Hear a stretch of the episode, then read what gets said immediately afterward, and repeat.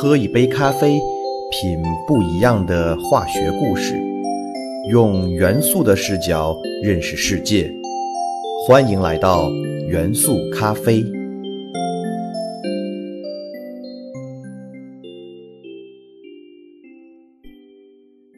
大家好，欢迎收听元素咖啡，我是你们的老朋友老胡。前面两期，老胡简单的给大家介绍了只由碳元素组成的各类材料，也叫做碳材料。由于碳材料只有单一元素，所以两个碳原子之间形成的 sigma 共价键电子不会发生偏移。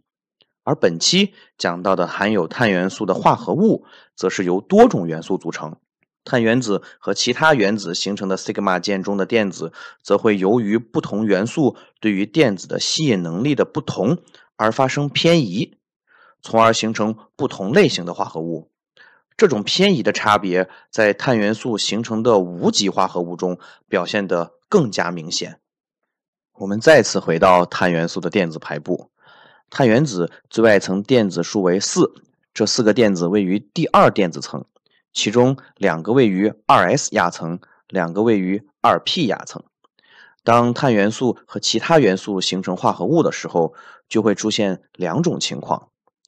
第一种是和吸引电子能力更强的元素，例如氧元素形成化合物，那么碳氧共价键的电子就会更偏向氧原子一些。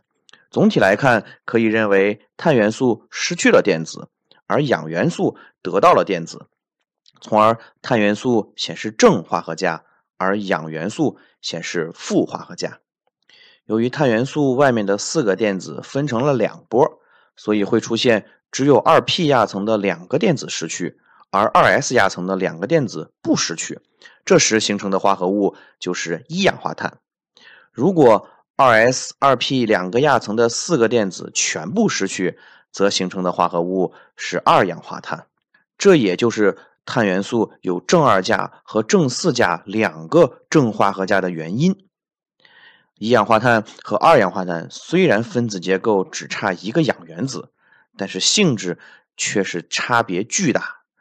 一氧化碳是一种有毒气体，我们都知道，有些家庭，特别是农村家庭，冬天家里烧煤炉取暖，容易造成煤气中毒。这里其实有一个误区，那就是煤气中毒。其实不是人吸入了煤气导致中毒，而是煤或者煤气在燃烧中，由于发生了不完全燃烧，导致生成了大量的一氧化碳。当人体吸入一氧化碳后，一氧化碳就会与血液中的血红蛋白结合。一氧化碳与血红蛋白的结合力是氧气与血红蛋白结合力的两百多倍。大大阻止了血红蛋白与氧气的结合，从而使得人体血液失去了运输氧的能力，最终导致人窒息死亡。所以，煤气中毒本质上是一氧化碳中毒，而二氧化碳则对人体无毒，当然对人体也没太多的用处。但是，人体内由于葡萄糖的分解，在产生了人体需要的能量以外，也会生成大量的二氧化碳气体。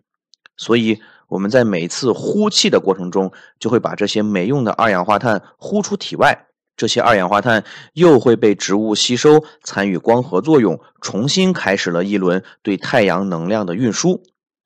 我们都知道，二氧化碳是温室气体，空气中的二氧化碳比例大概是百分之零点零三。如果比例上升，就会导致全球气候变暖，致使海平面上升，后果十分严重。当然了，温室气体有很多种，大家可能知道的就是最著名的二氧化碳。其实，水蒸气、甲烷，也就是天然气，也都是温室气体，并且甲烷的温室效应要比二氧化碳高出二十二倍。只是自然界空气中甲烷含量非常低，大家不太关注罢了。如果碳元素和吸引电子能力较弱的元素形成化合物，则碳元素显示负化合价，而其他元素显示正化合价。例如，碳元素可以和硅元素、硼元素以及许多金属元素形成碳化物，例如碳化硅、碳化硼、碳化铁、钴、镍、钙、铬、锰、锆等等金属碳化物。碳化物总体来说都具有耐高温、高硬度等特点。主要原因就是碳元素最外层有四个可成键的电子，所以化合物原子之间结合力较强，体现出来的物理效果就是耐高温和高硬度。以上讲到的所有化合物，无论是碳材料还是二氧化碳、碳化物，都是无机化合物。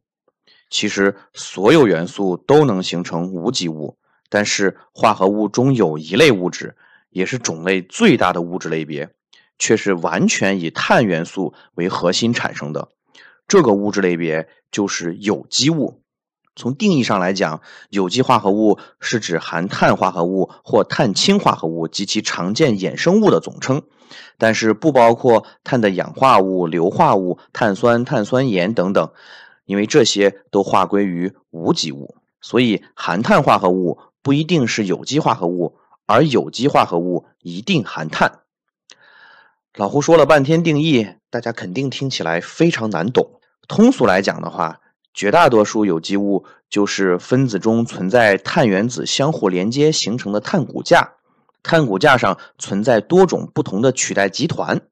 分子的物理化学性质不单单取决于分子的原子组成，同时取决于不同基团的位置、排列方式以及构象。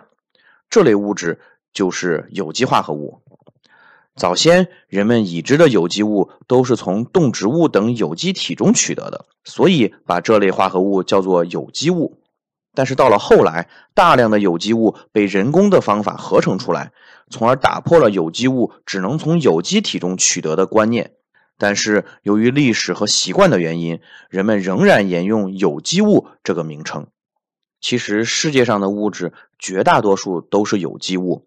目前已知的有机化合物就有几千万种，而无机化合物却只发现了数十万种而已。为什么有机物种类会这么多呢？还是跟碳原子的电子数量有关。由于最外层有四个电子，每个碳原子就可以形成四个化学键，每个化学键所结合的集团都可以任意的变化，每个分子所包含的碳原子的数量也可以任意的变化。甚至是同一个碳原子上结合的四个集团相互调换一下位置，物质也已经发生了彻底的改变。所以，这种多变量的变化使得有机世界精彩纷呈、千变万化。其实，这种集团之间相对位置的变化对于生命来讲是十分重要的。我们身体的重要组成物质是蛋白质，蛋白质是由多种氨基酸相互缩聚而成。我们的地球有一个很奇怪的现象，那就是生命体中的氨基酸全部都是左旋的。实际上，我们把氨基酸的其中两个集团位置稍稍的调换，就可以轻易的得到对应的右旋氨基酸。可就是这么一个简单的调换，在地球的自然环境中是找不到对应的右旋氨基酸的，更没有右旋氨基酸所形成的生命。所以，即使我们人工合成了右旋氨基酸，合成了右旋氨基酸组成的蛋白质，我们人体也无法利用，毕竟我们都是左旋生命。那为什么地球的生命都是左旋生命呢？这个现象到目前为止还是一个谜。科学家对太空飞来的陨石做了一些研究，发现陨石中虽然左旋和右旋两种氨基酸都存在，但是左旋氨基酸普遍多于右旋氨基酸。这说明宇宙中天然形成的氨基酸左旋占优势很可能是一个普遍的现象。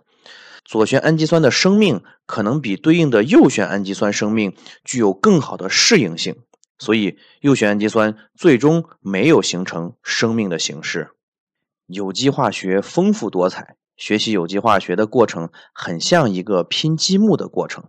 想要了解有机化学。一个最有意思的切入角度，就是先认识认识有机化学中的不同基团，也就是有机化学这个积木的各个零件，例如羟基、羰基、醛基、酮基、羧基、氨基、硝基、溴基、磺酸基、苯、氖、铟、酚、印、飞米作福南、比定、比洛、赛芬、恩昆、飘零密定银朵等等等等。有了这些零件，通过人类智慧的拼接组合，就会创造出千变万化的物质世界，从而丰富我们的认知，推进人类的进步。听了这些集团名字，我想大家也会觉得非常有意思。这些名字都是专门给集团起名才造的汉字。这些生僻字，包括元素周期表中的所有元素的名称的汉字，都称为化学用字，是中华民族汉语言中非常重要的组成部分，丰富了汉字的结构与组成，也让这个古老的文字不断与时俱进，跟随潮流向前发展。有机化合物和有机化学的故事，又是一个巨大的知识宝库。老胡会在以后的节目中慢慢跟大家分享。老胡之前讲过，我们世界的丰富多彩性来源于元素的丰富多彩，其实也来源于有机世界的千变万化。两者在两个维度丰富着我们的世界。如果说纵观元素周期表，哪个元素是这张表的核心？老胡会毫不犹豫地说，是碳元素。碳元素缔造了这个世界上最多的物质。碳元素也孕育了生命的基础，其他的元素都可以以各种不同的方式与碳元素结合演变，从而推动地球文明的进程。在人类还没有找到另外一种物质和生命的组成模式之前，碳元素永远是元素大家庭的领袖与灵魂。